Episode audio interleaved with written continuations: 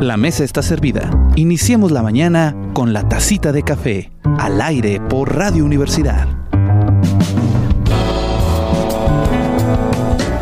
Muy buenas tardes, queridos y queridas radioescuchas. Estamos en un programa especial de la tacita de café donde vamos a estar pasando durante todo este tiempo o en, durante diferentes días las conferencias que se están llevando a cabo en el proyecto de Viesca en Acción en el Cactus SIGE, allá en la ciudad de Viesca, del Centro de Investigación en Jardines No Biológico. Así que espero que disfruten todas y cada una de ellas.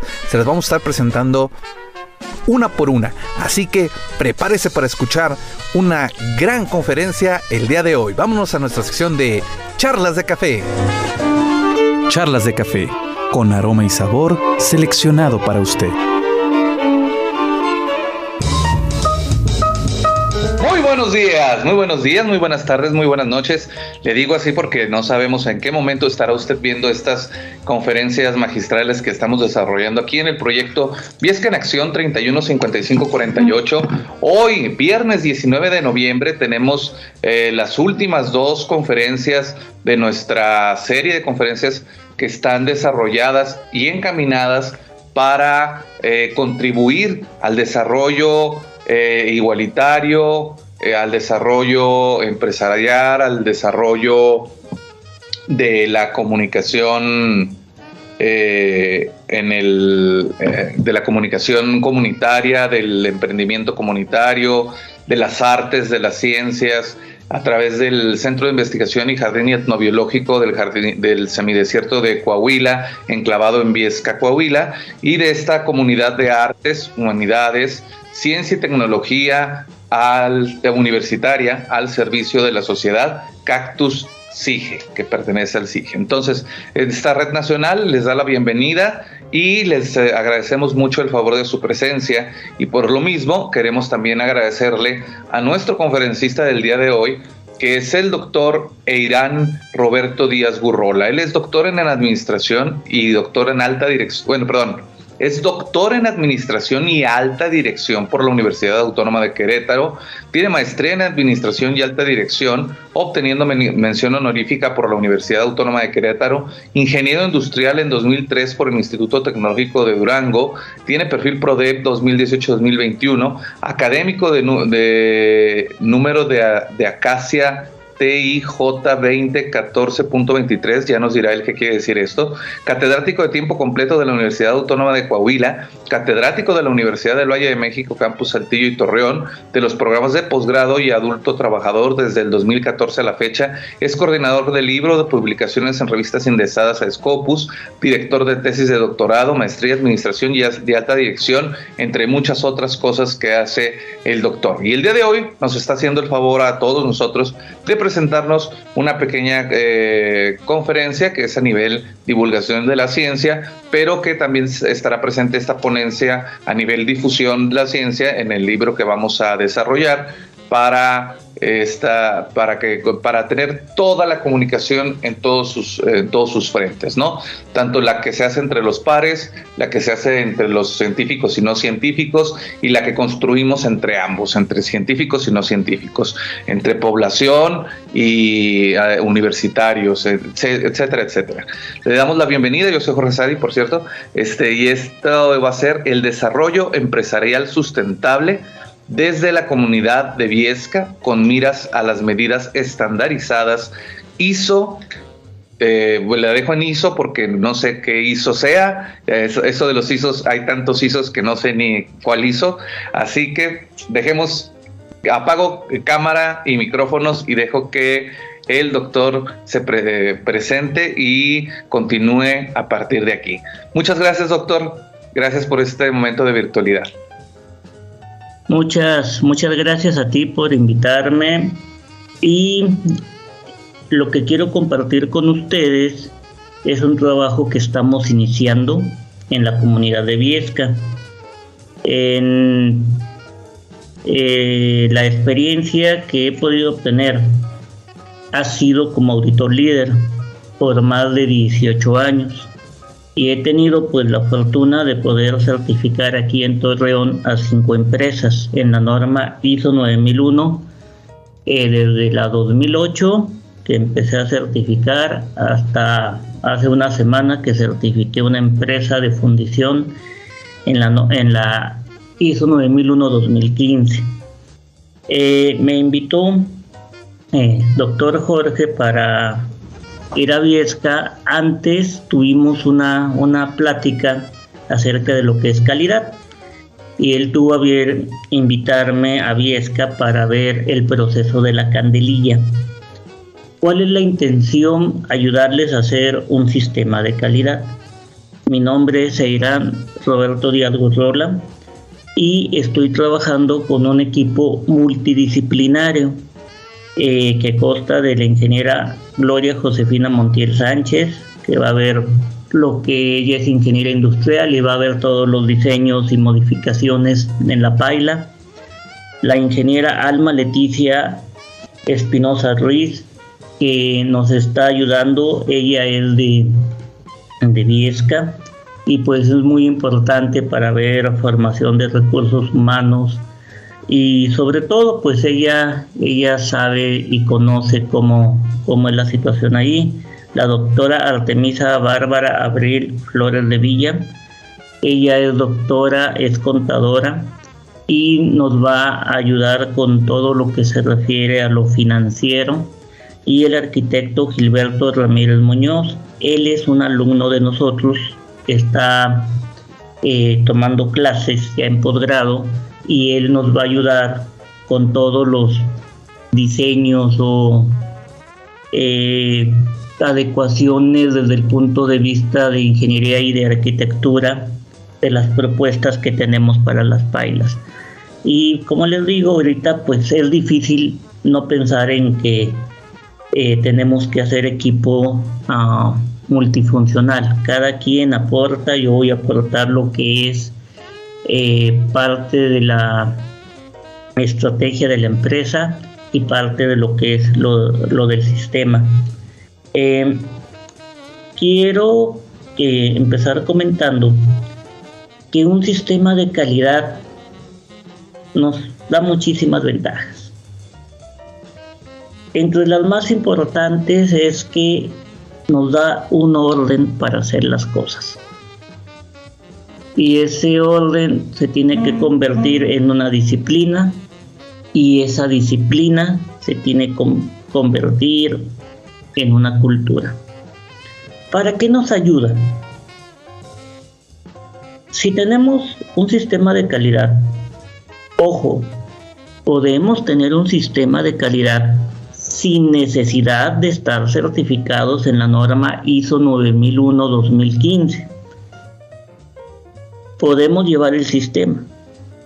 Posteriormente, si es voluntad de la empresa o requerimiento de alguno de nuestros clientes certificarnos, no certificamos. Yo lo que estoy proponiendo es un sistema de gestión de calidad para eh, la comunidad, eh, para el empresario que fuimos a ver, que produce cera de candelilla. Más adelante, ojalá y nos permita un acompañamiento para, si es el caso, los certificados. Muy bien. Entonces, ¿cuál es el beneficio de tener un sistema de gestión de calidad? Primero, reducimos desperdicios los desperdicios cuestan. Al bajar desperdicios, bajamos costos. Al bajar costos nos hace más atractivos y nos permite dar una oferta de valor diferente para nuestros clientes. Y pues la idea es los clientes que tenemos conservarlos y atracción de nuevos clientes. Facilitar e identificar oportunidades de capacitación nuestra empresa es tan buena como la gente que tengamos dentro de ella. Si no capacitamos va a estar muy complicado eh, poder eh, competir con tanta tecnología, con la inmediatez que los clientes piden. Generar un compromiso entre el personal. El sistema de gestión te pide varias cosas que las vamos a ver, entre ellas generar una política de calidad visión, valores, objetivos. Todo el personal, así sean dos personas o sean dos mil, tienen que estar alineados a que se cumplan esas metas. Establecer la dirección adecuada para la organización a través de las cinco fuerzas de Porter, a través de una vigilancia tecnológica, a través de investigaciones en el mercado, tenemos que definir qué es lo más adecuado para que la empresa crezca. Eh, yo, como lo comenté anteriormente, antes de empezar un sistema, yo lo que pido es que nos capacitemos en las 5 S, que es separar lo necesario de lo innecesario, organizar, poner las cosas en su lugar adecuado, asear, mantener el ambiente limpio y agradable, estandarizar, simplificar las cosas y disciplina, mantener el orden y los compromisos. ¿Cuáles son los compromisos? Cumplir desde el paso 1 hasta el paso 5. Si tenemos esto, es un gran avance. Si no lo tenemos, vamos a batallar muchísimo para querer implementar algo en la empresa. Eh, rápidamente, la organización ISO, pues está desde 1947. Su sede está en Ginebra, Suiza, y hay más de 195 países colaborando. Haciendo una analogía, pues esto es casi casi del tamaño de la FIFA. Y pues, ¿por qué hizo? Por la necesidad de vender y de expandir eh, nuestra meta comercial.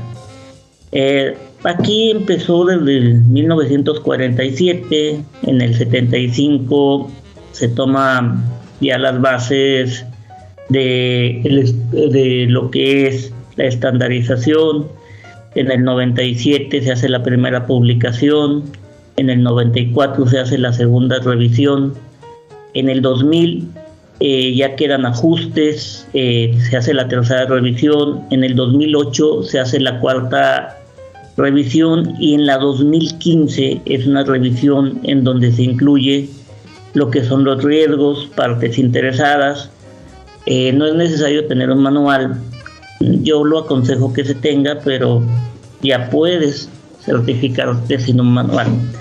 Y esto es a grandes rasgos eh, cómo evolucionando lo que es la norma ISO. Aquí voy a tenerme un momentito. ¿Por qué? Porque todos son procesos. ¿Qué es lo importante?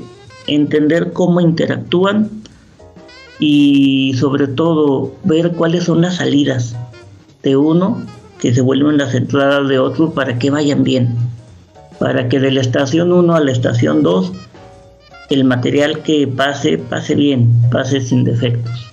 O si se está dando servicios, el servicio se haga y se realice adecuadamente.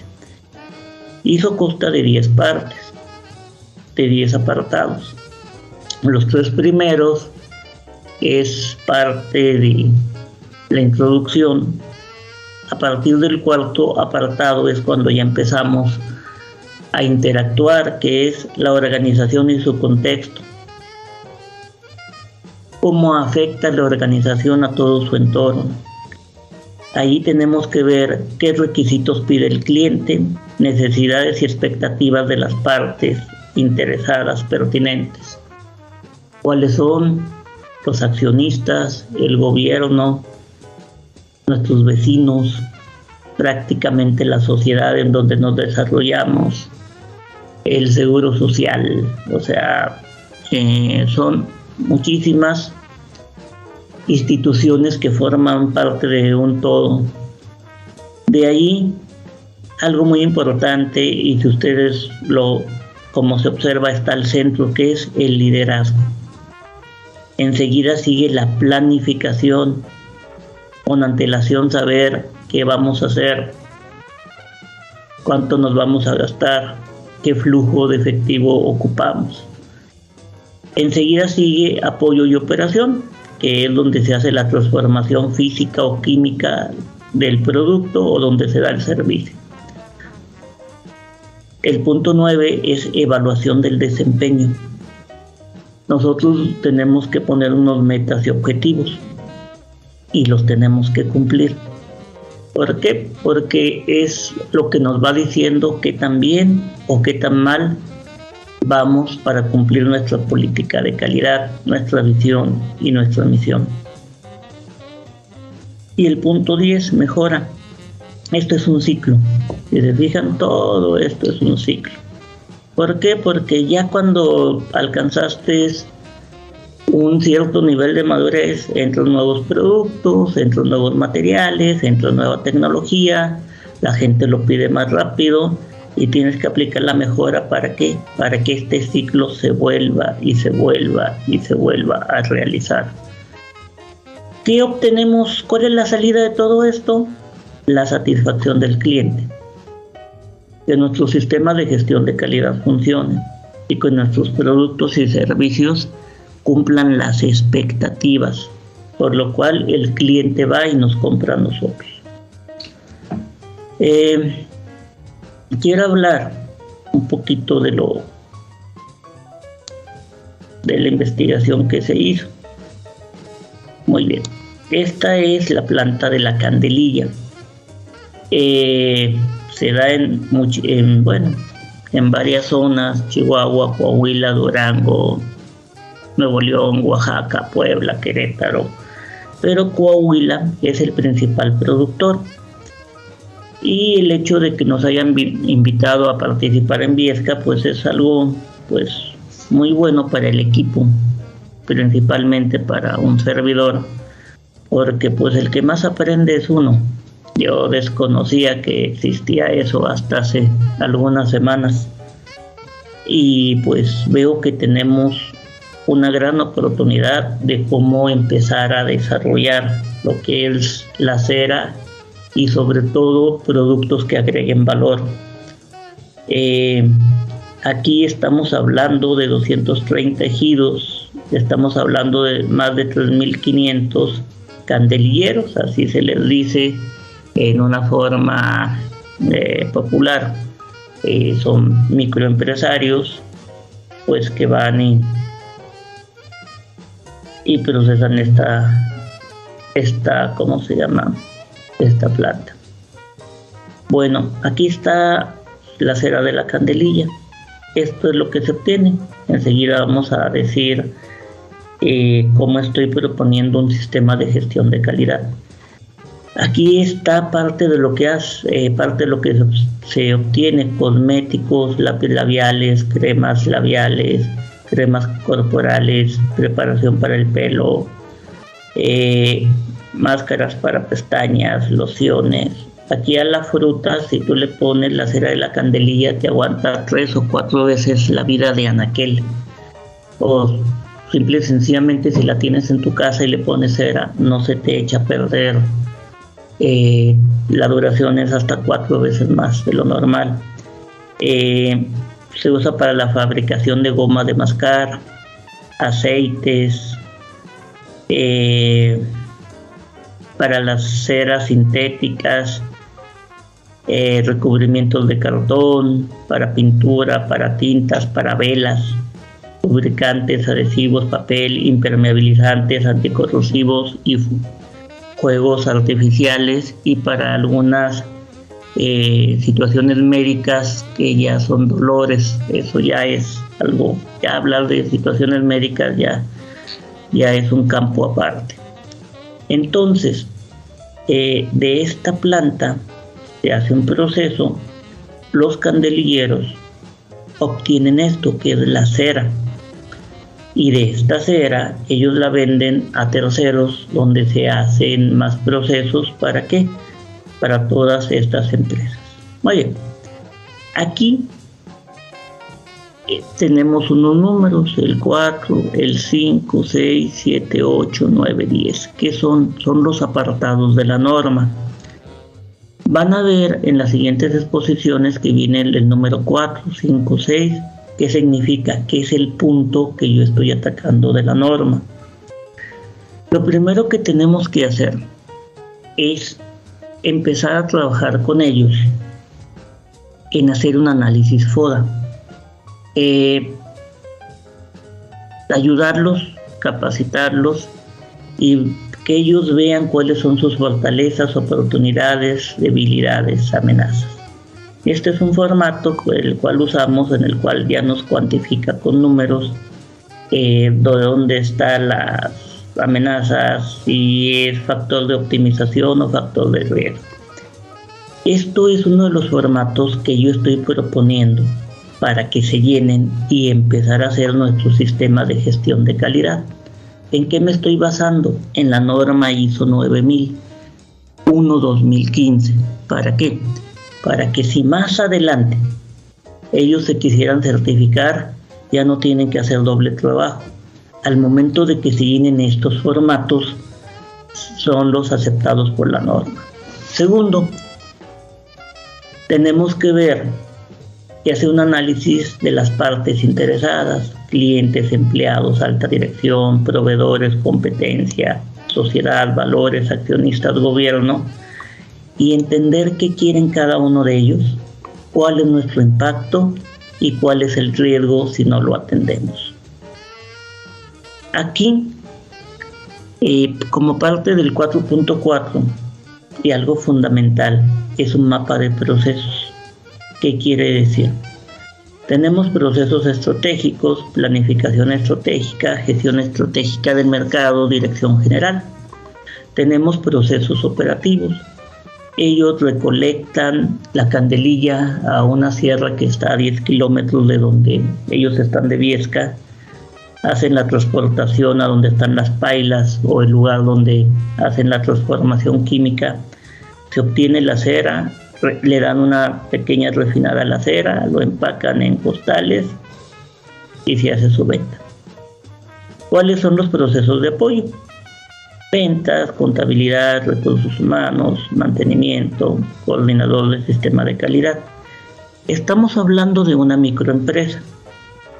Prácticamente estos procesos recaen en una sola persona. Eh, no hay problema que una persona tenga diferentes roles, solamente pues sí se tiene que especificar eh, en la descripción de puesto cuando esté en un rol que se espera de él. Bueno, ¿cómo empieza el proceso? Empieza con los requerimientos del cliente, se hace la transformación, a cada uno de estos se les hace su diagrama de tortugas y en qué termina en la satisfacción del cliente. El cliente te da los requisitos, tú empiezas a hacer todos tus procesos operativos con tus procesos de apoyo, con tus procesos estratégicos y al final, ¿qué obtienes? El cliente esté contento con el producto que tú le entregas. Se tiene que hacer el alcance del sistema, se tiene que establecer una política de calidad, la cual debe de mencionar la mejora continua y que y cumplir los requerimientos del cliente o los requerimientos que tu negocio realiza para satisfacer al cliente. Es también la política de calidad debe de especificar qué es lo que se hace, que es la cera de candelilla. Esto se va, se pule, se revisa, ¿para qué? Para que la gente esté consciente que se espera de ellos. Aquí eh, se está proponiendo, pues lógicamente, un, eh, un organigrama. El señor Cruz García es la persona responsable.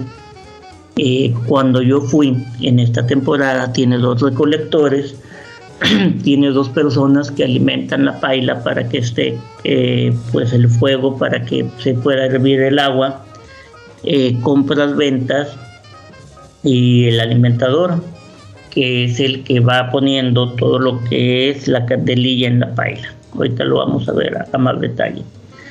Que también es necesario que veamos. Ya en el punto 6.1 vamos a hacer un estudio de análisis de riesgos, que es el FODA, para ver qué puede salir mal y cómo lo podemos mitigar.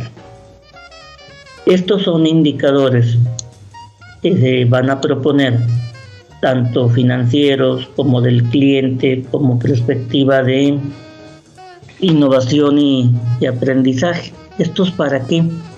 Eh, puede haber más, puede haber menos, pero la idea es tener un semáforo para ir viendo si estamos o no estamos cumpliendo con los objetivos de la, de la, ¿cómo se llama?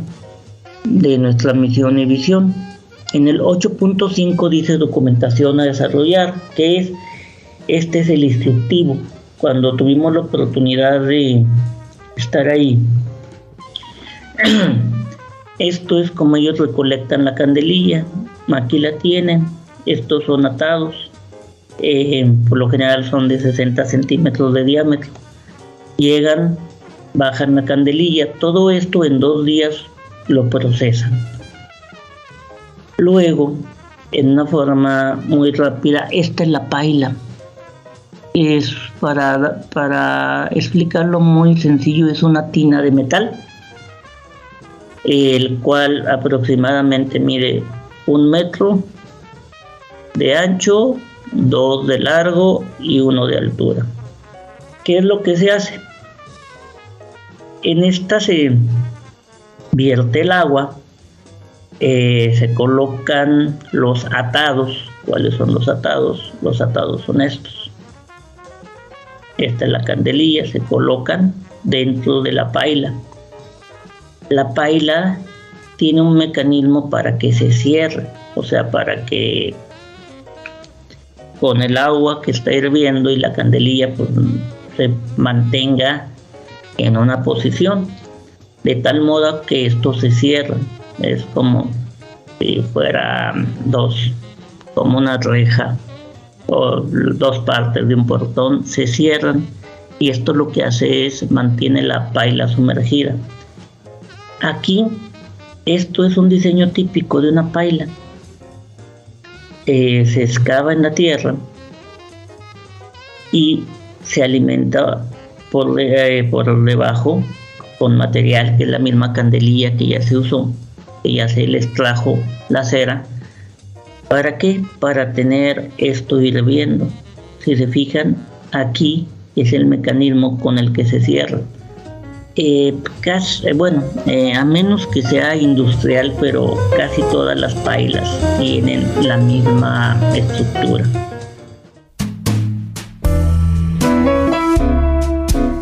Bebe tu tacita de café, pero al pasito, no te vayas a quemar. Regresamos.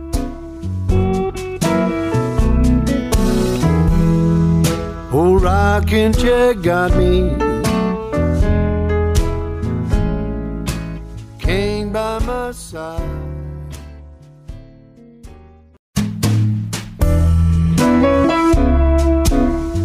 Un sorbo más.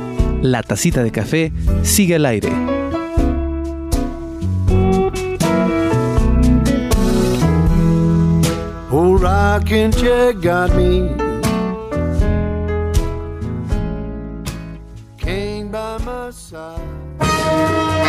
Aquí se les se deja hervir si se fijan, aquí está la, ¿cómo se llama? La lumbre. Y aquí se le está eh, vertiendo un litro del químico, que es el químico ácido sulfúrico. Eh, esto aquí ayuda a que la candelilla desprenda la cera. Si estamos hablando más o menos de 2 metros cúbicos de agua, 2000 metros, digo 2 metros cúbicos de agua, viene siendo 2000 litros, se le agrega un litro. ¿sale?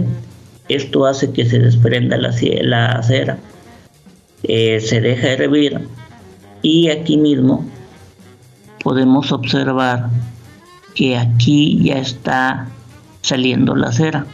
O sea, esto está cerrado y cuando la cera emerge tiene esta característica.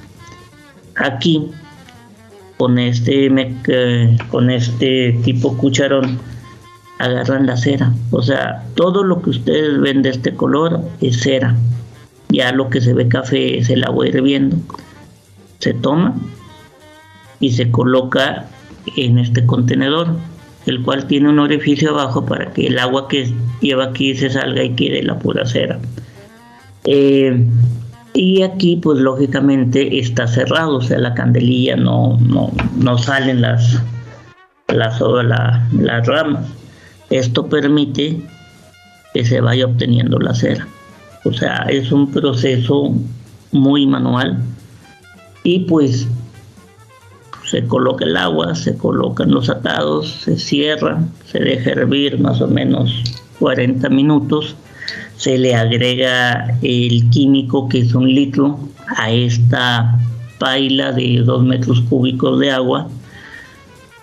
¿Hasta cuándo se obtiene la cera? Ya cuando realmente ya está toda el agua aquí y ya no da más, pues ya eh, se, saca la, la candelilla ya para volver a hacer el proceso.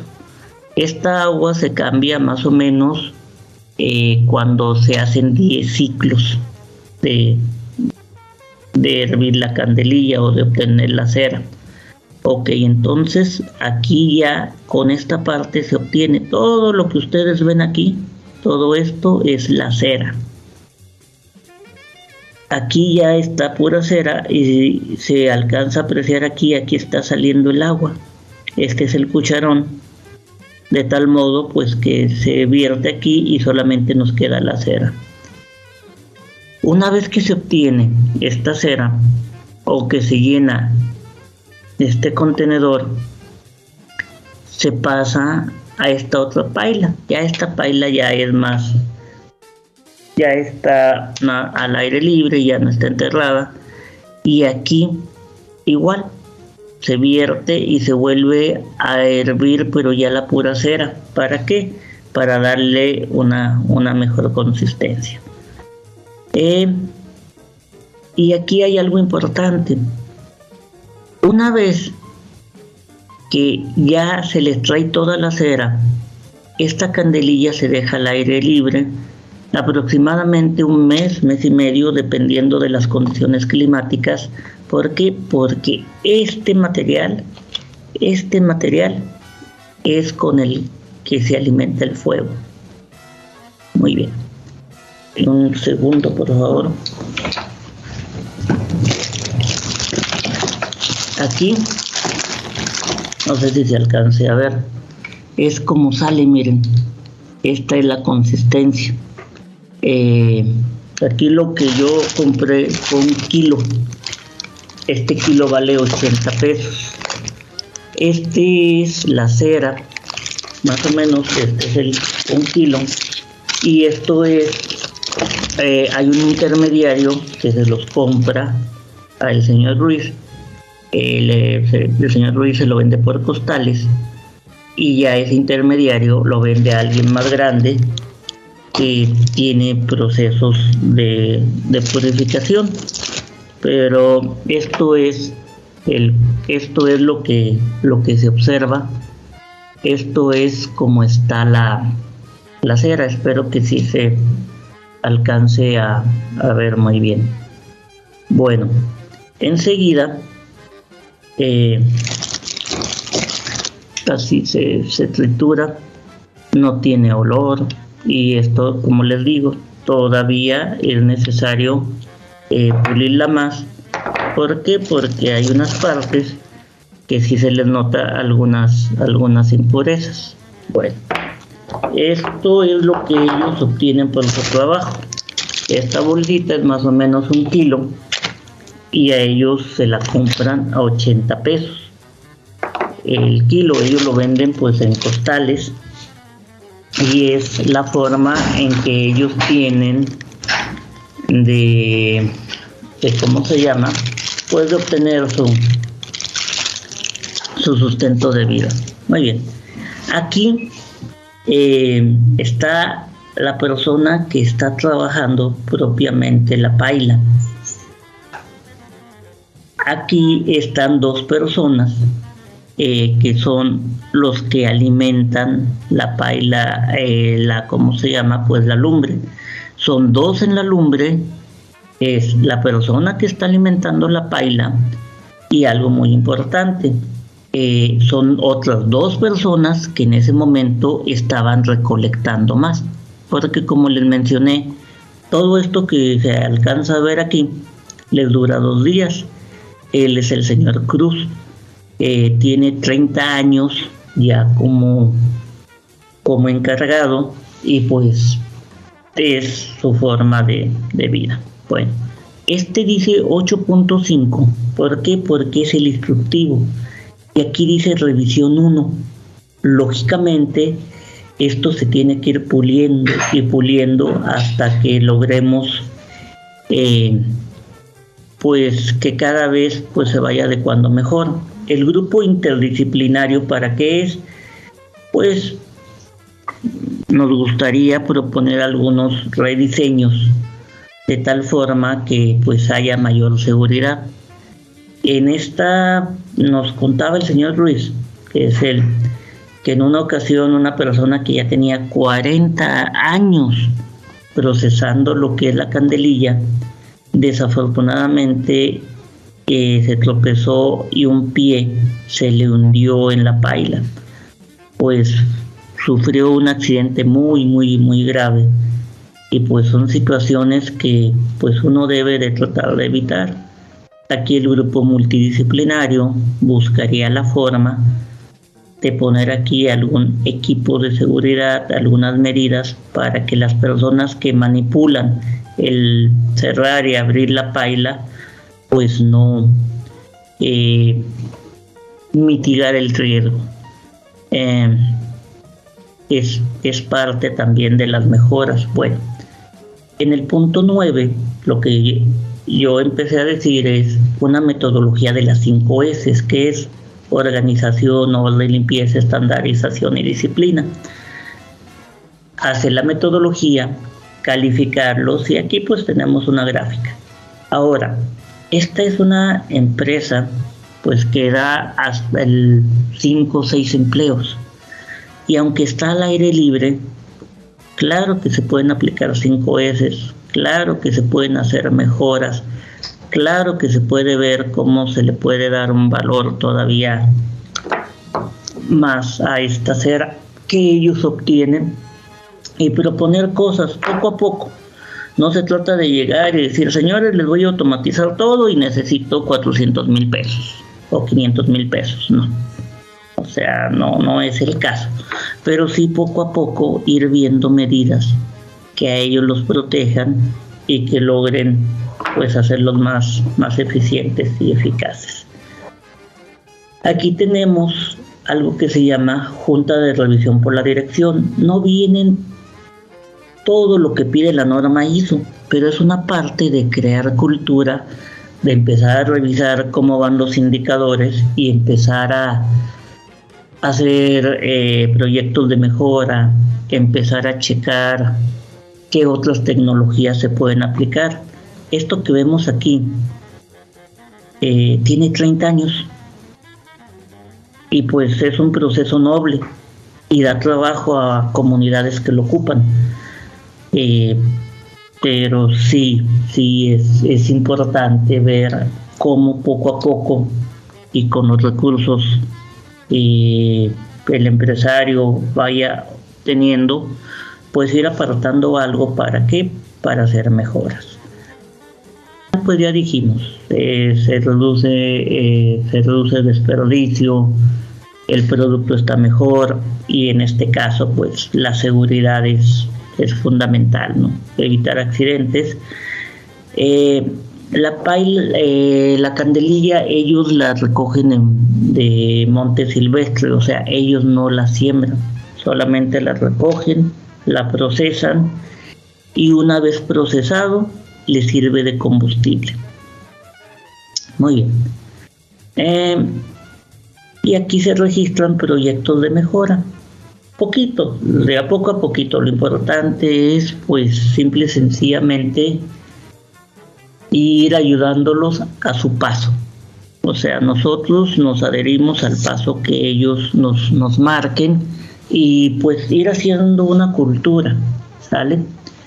Em, aquí algo importante, ya para concluir, es que eh, cuando tú eh, haces el organigrama, defines puestos de trabajo, defines educación, experiencia, habilidades, actitudes, eh, entre otros. Y aquí en conocimiento, pues por lo general uno le dice conocimiento primaria, conocimiento secundaria o ingeniería o lo que uno ocupe. Aquí muchas personas de las que trabajan no han logrado eh, tener la primaria. Ahí lo que pudiéramos hacer para subsanar ese punto es que la persona más experimentada emite una carta en donde la persona tiene la capacidad de desempeñar con calidad su trabajo. de tal forma pues que vamos haciendo una cultura, una cultura. Eh, en el procedimiento que ustedes acaban de observar es muy gráfico, porque a lo mejor hay personas de aquí que no saben leer. Pues bueno, estos procedimientos se adecúan para que a través de fotos se vaya diciendo paso a paso qué es lo que se debe de hacer. De tal manera pues que se logre una estandarización. Más adelante pues si se pudiera tener cronómetros, tiempos, eh, termómetros para medir la temperatura, para que todo esto documentarlo y de tal forma que cada vez esto se vaya haciendo más y más y más estandarizado. O sea, no dejar a criterio, no, pues yo le doy 15 minutos, yo le doy 20 minutos, no, pues yo le meto 30 minutos que hierva para que todo salga mejor, no. Se hacen pruebas y se determina un criterio. Tal vez este criterio, pues como está al, aire libre, se tenga que adecuar a las condiciones climáticas, pero lo importante es eh, poder empezar a trabajar con ellos de tal forma que esto empezará a hacerlo más eficiente al ritmo de ellos. Bueno, es algo que yo les, esto es lo que yo quería compartir con ustedes. Y faltan todavía muchas visitas falta mucho trabajo, pero se están dando los primeros pasos. Empezar a estandarizar y a documentar eh, parte de cómo, de cómo se hace este proceso. Y les digo, o sea, es parte ellos en la última paila sale todo toda una plancha y ellos ya la quebran. ¿Para qué? Para meter las costales y, y así se le vende a su, a su cliente. Bueno, muchísimas gracias por su atención y se los y les agradezco mucho y posteriormente pues cuando ya se tengan más avances pues me gustaría volver a, a informarles. Por eso muchas gracias doctor. No, al contrario, gracias a ti que has sido muy aleccionador el, entender y comprender todo el proceso que se sigue a través de, bueno, ahora sí que el proceso desde cero a 100 al, producto final, como antes hacían los eh, procesos, los gerentes conocían todo el proceso desde que entraba el tornillo y salía el refrigerador. Eh, es muy interesante conocerlo para entender también eh, la gran necesidad que hay de eh, la estandarización de estos procesos, como tú bien dices, la seguridad en los procesos, como también lo apuntaste, y la integración de la universidad con los grupos primarios, de productores primarios, para que tengan productos no solo de calidad, sino también procesos de calidad que les permitan mejorar su nivel de vida y asimismo cobrar mejor eh, tener un producto que pueda eh, competir. Que y agreguen valor. Que le agregue valor. Exactamente. Y ya con estas medidas hizo, y como bien dices, no es cosa de, de enchilame otra, ¿no? O sea, no es de un día para otro es algo que científicamente es un proceso que se tiene que seguir, se tiene que sistematizar, se tienen que tomar en cuenta muchas cosas y nosotros simples mortales solo leemos ISO 9001 y ah sí, órale, bien bravo, ¿no? Pero con esto ya nos queda más claro precisamente a qué, a, qué hace referencia esto del famoso ISO 9001. Si alguien del público tiene alguna pregunta, comentario, eh, cualquier, cualquier palabra que quiera decir hacia el doctor o hacia la presentación o preguntas. Eh, estamos ahorita en el momento indicado, tenemos algunos minutitos para poder llevar a cabo algunas. Si alguien desea hacerlo, nada más levanten su manita virtual o abran su micrófono directamente y éntrenle. Sin miedo. Hablen ahora o callen para el extra. ¿No? Bueno, este, yo tengo algunas preguntas, maestro. ¿Cuánto tiempo toma aproximadamente desde estas primeras visitas que ya estuviste haciendo, que me estuviste platicando que fuiste a, a Viesca y conociste a esta persona y empezaron a entablar pláticas y este y veo que le sacaste bastante jugo al, a tus visitas. ¿Cuánto tiempo toma aproximadamente desarrollar todos los pasos necesarios para, diga, pensando en condiciones óptimas para desarrollar el, proceso del, para llegar a, las normas ISO? Mira, eh, si hablamos del sistema de gestión, considero que unos cuatro o cinco meses. Eh, ¿Por qué? Porque o sea, no van a dejar de trabajar para atenderte a ti. Y no, no todos los días se están quemando.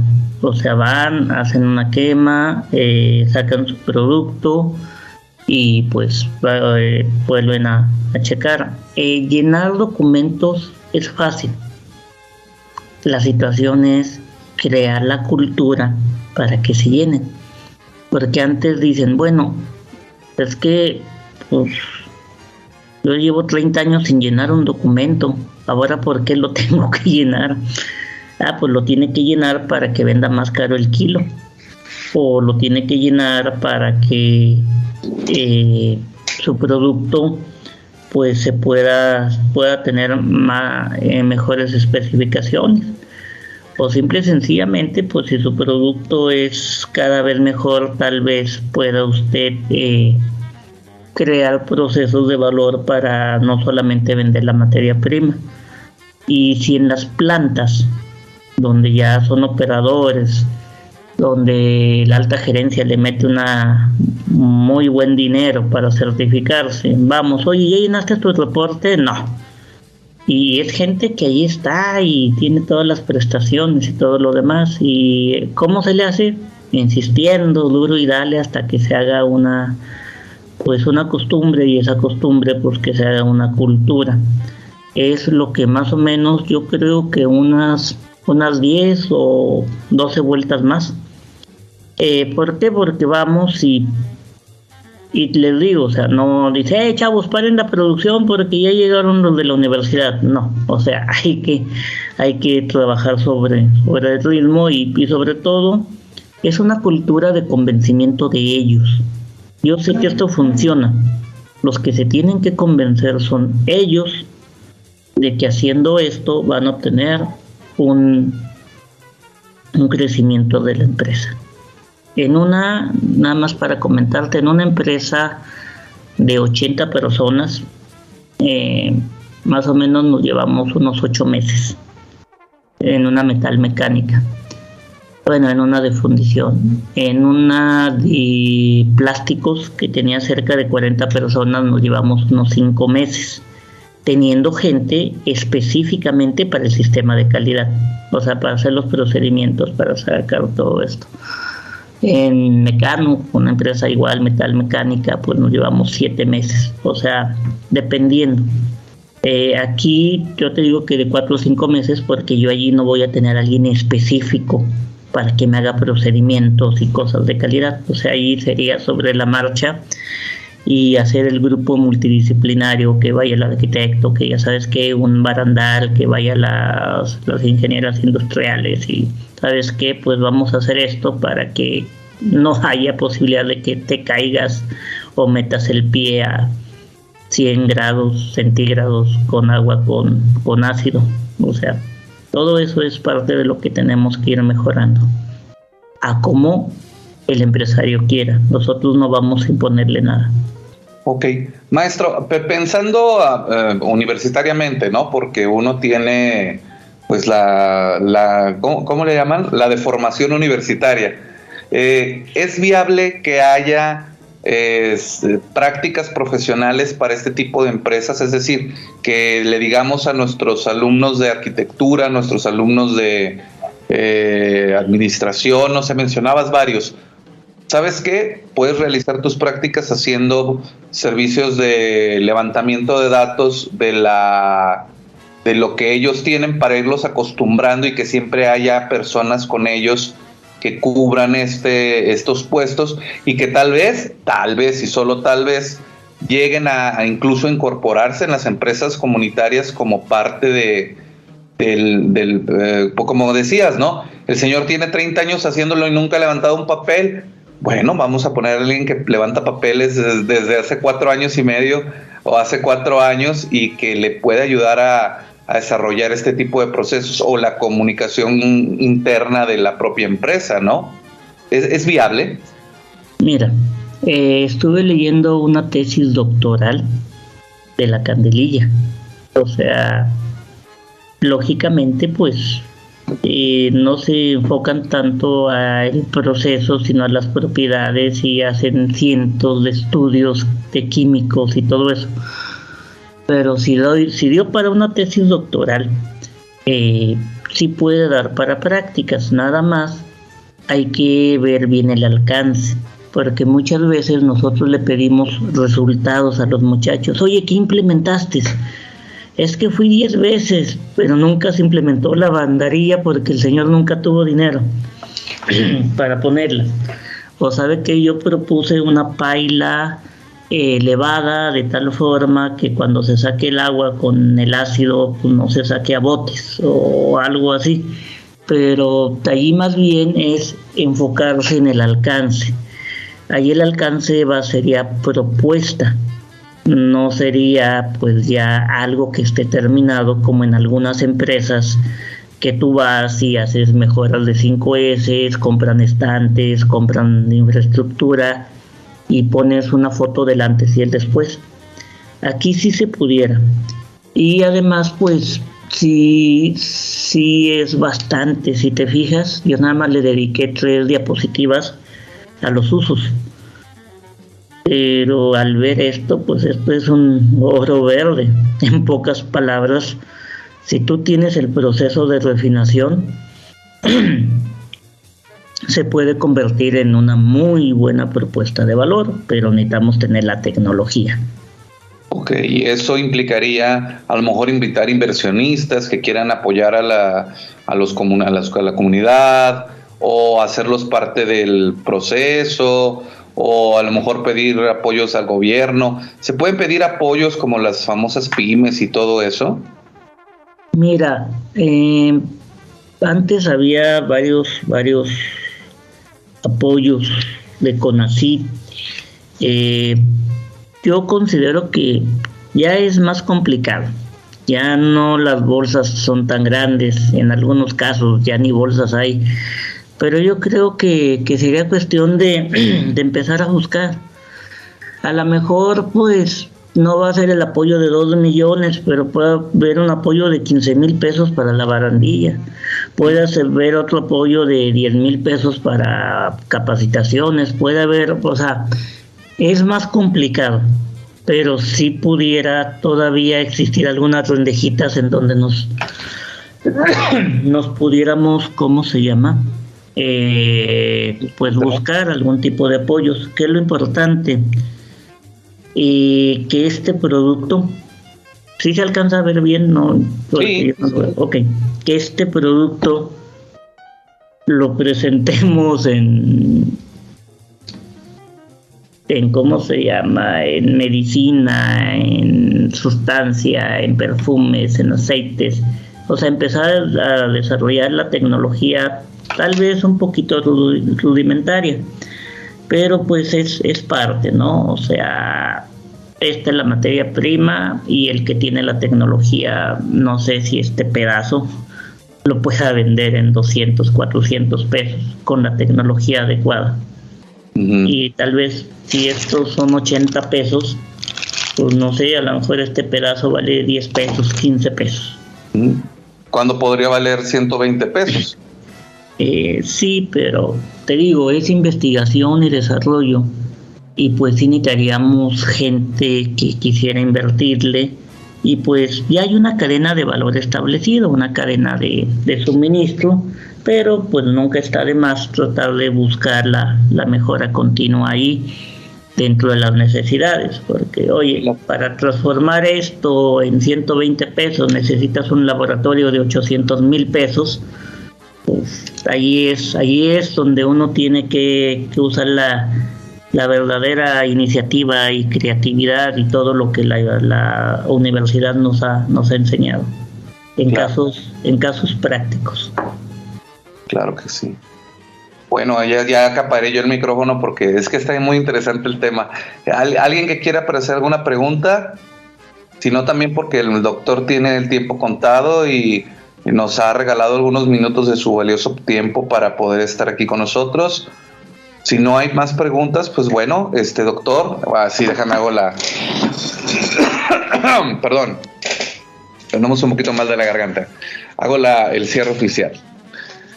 Este, eh, doctor Erián, te, agradecemos enormemente de parte de la Universidad Autónoma de Coahuila, de la Facultad de Ciencias Políticas y Sociales, del Centro de Investigación y Jardín Etnobiológico del Semidesierto de Coahuila, enclavado en, Viesca, del CONACIT for the CIT, el, proyecto 31, 40, eh, 31 55 48 Viesca en Acción, el favor que nos hiciste de exponer esta maravillosa eh, conferencia y te invitamos a que continúes con esta eh, con este trabajo. Vamos a tener mesas interdisciplinarias en donde van a poder participar tanto los que producen la ciencia como los que producen los productos, como los que eh, quieren entrar a escuchar a ver qué, pues de qué se trata esto de la interdisciplina, donde puedan platicar todos, intercambiar puntos de vista con respecto a, a sus propias ponencias, a sus propios eh, dudas y conocimientos que puedan aportar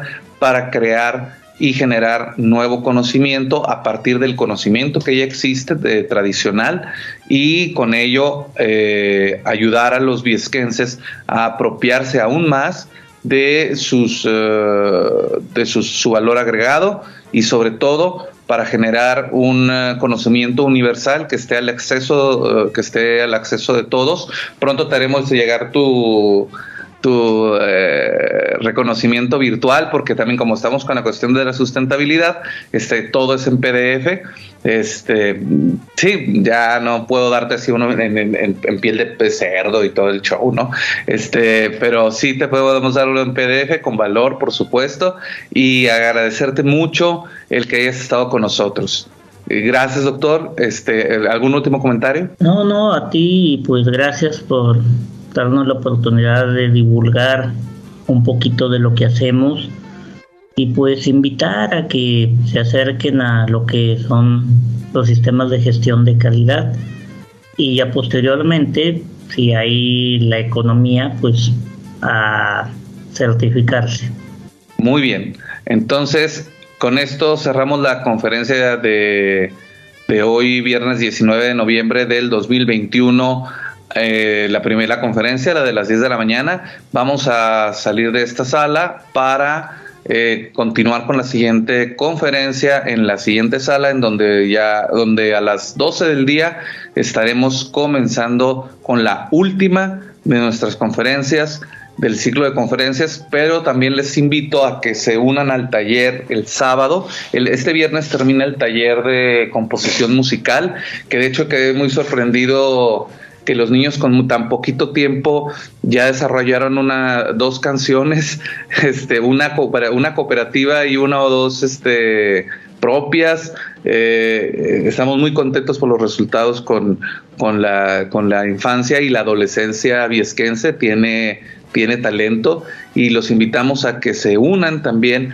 al taller de dramatización que va a empezar el sábado. Van a ser cuatro sábados eh, o cinco sábados, no recuerdo bien, de, de 10 de la mañana a una o, 2 de la tarde, dependiendo del, del clima y de cómo se, de qué tanto se cansen, porque el, arte también es, cansado. Entonces, eh, vamos, a, vamos a inaugurarlo el sábado y les invitamos a que se unan a tanto a las personas de Viesca como a los que están en virtual a través de la plataforma Teams. Gracias a todos ustedes, corto transmisión y nos escuchamos en un ratito más. Doctor, una vez más, muchas gracias. Detengo grabación y nos vemos pronto porque seguimos en Viesca en Acción. Terminada la taza, cada quien al trabajo o a su casa. Nos escuchamos en la siguiente conversación en la tacita de café